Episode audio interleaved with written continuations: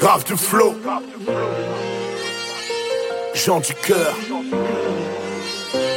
Volte-face. God bless music. Yeah. Uh-huh. Yeah. Let's go. Let's go. Huh. Laisse-moi te raconter un bout de mon histoire.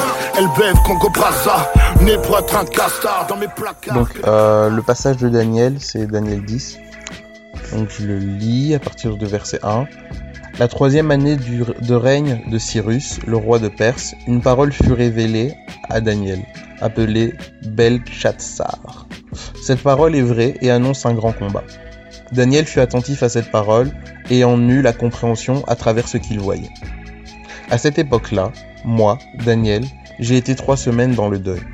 Donc Daniel a décidé d'être trois semaines dans le deuil parce que il a eu la révélation qu'un grand combat allait arriver. Ok?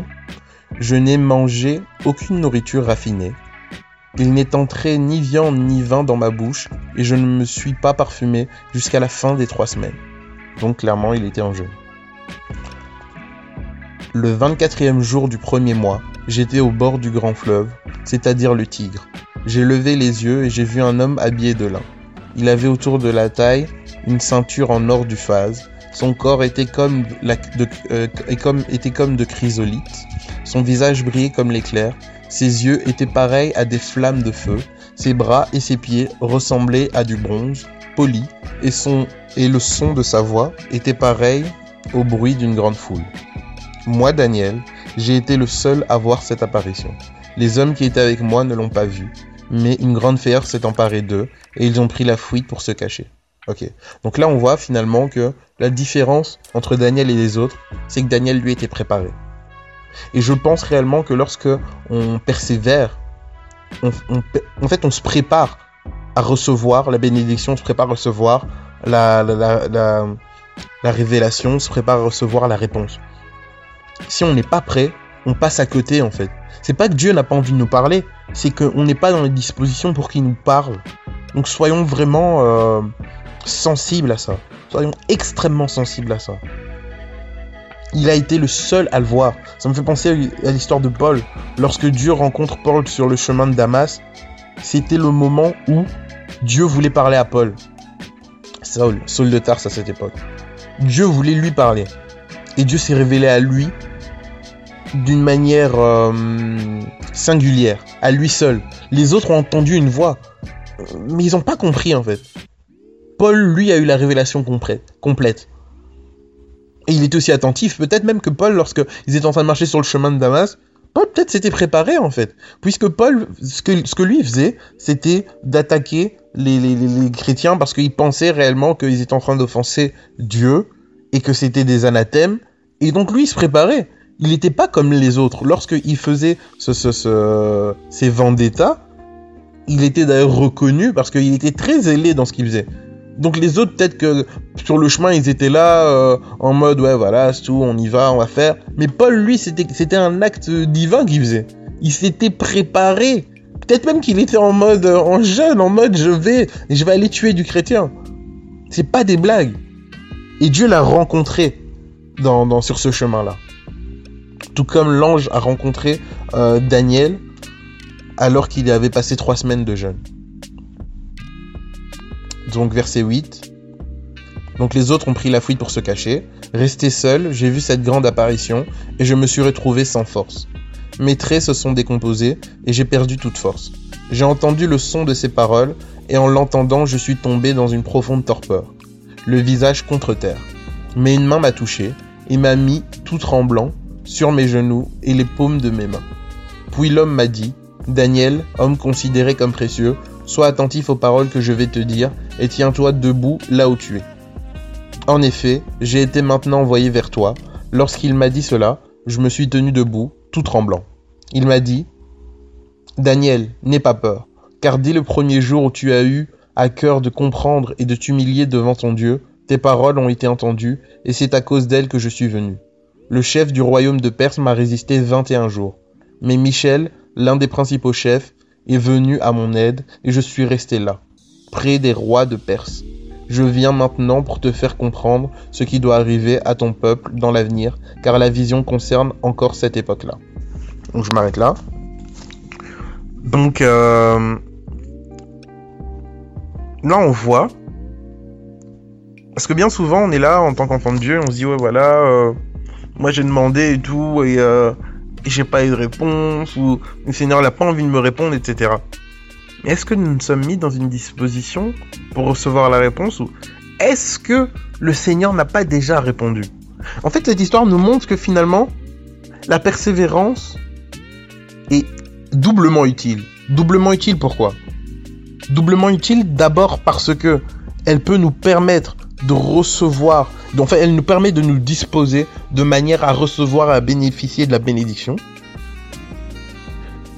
Ensuite, elle permet aussi de nous positionner dans un combat.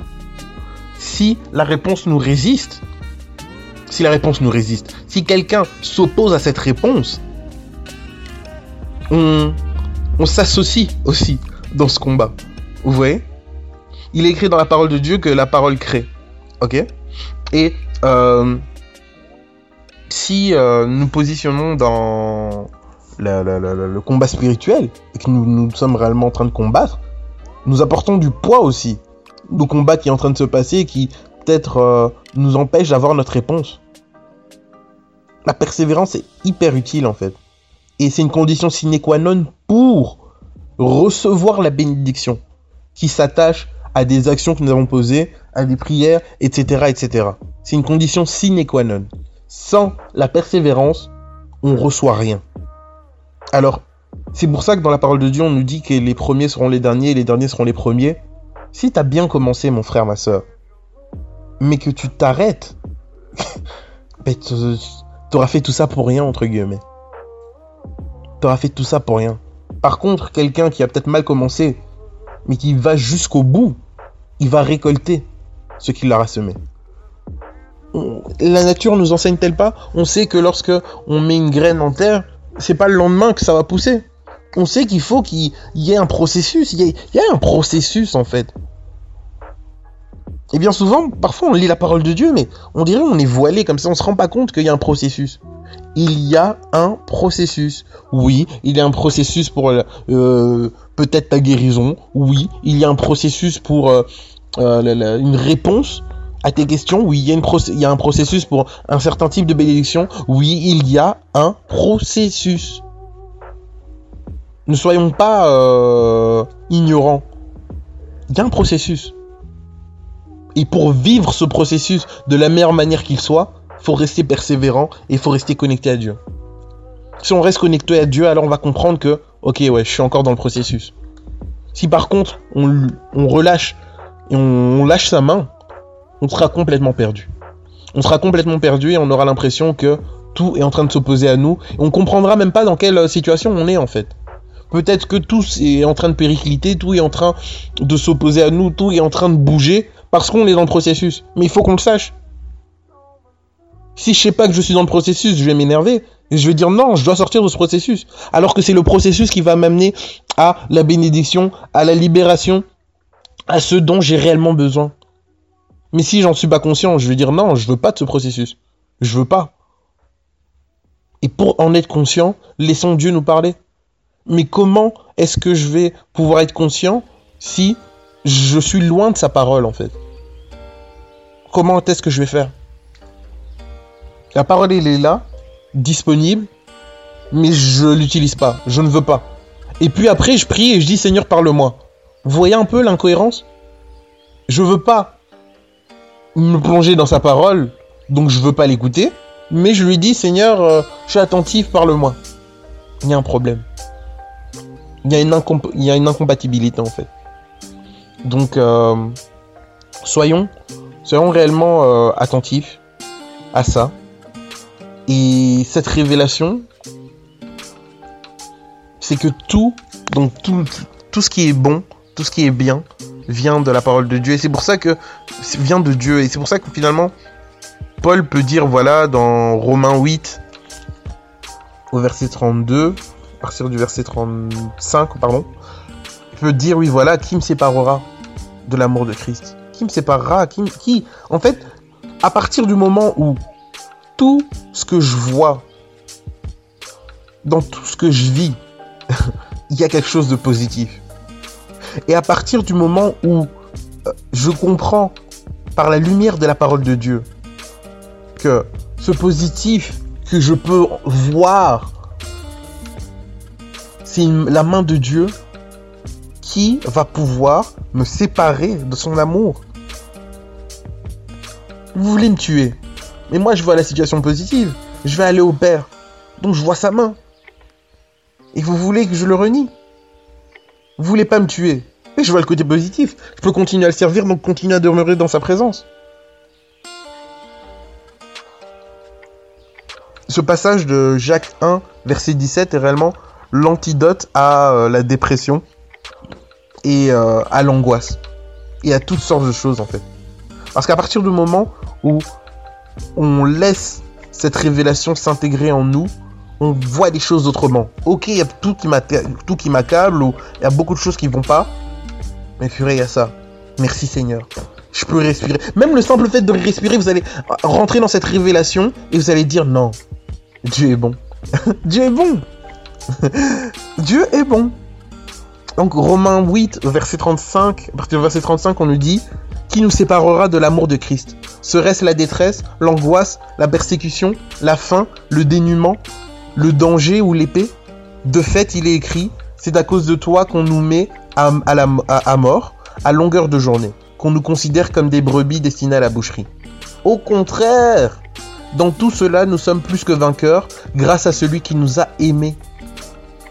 En effet, j'ai l'assurance que ni la mort, ni la vie, ni les anges, ni les dominations, ni le présent, ni l'avenir, ni les puissances, ni la hauteur, ni la profondeur, ni aucune autre créature ne pourra nous séparer de l'amour de Dieu manifesté en Jésus-Christ, notre Seigneur. Nous avons, vraiment, nous avons vraiment besoin que cette révélation soit, soit vivante en nous. Vivante. On a vraiment besoin de ça. Et une fois que ceci sera intégré, une fois qu'on comprendra et qu'on connaîtra cette vérité, cette vérité aura fusionné avec nous, on sera réellement libre et on vivra des choses autrement. Voilà. Passez une excellente journée en Jésus-Christ.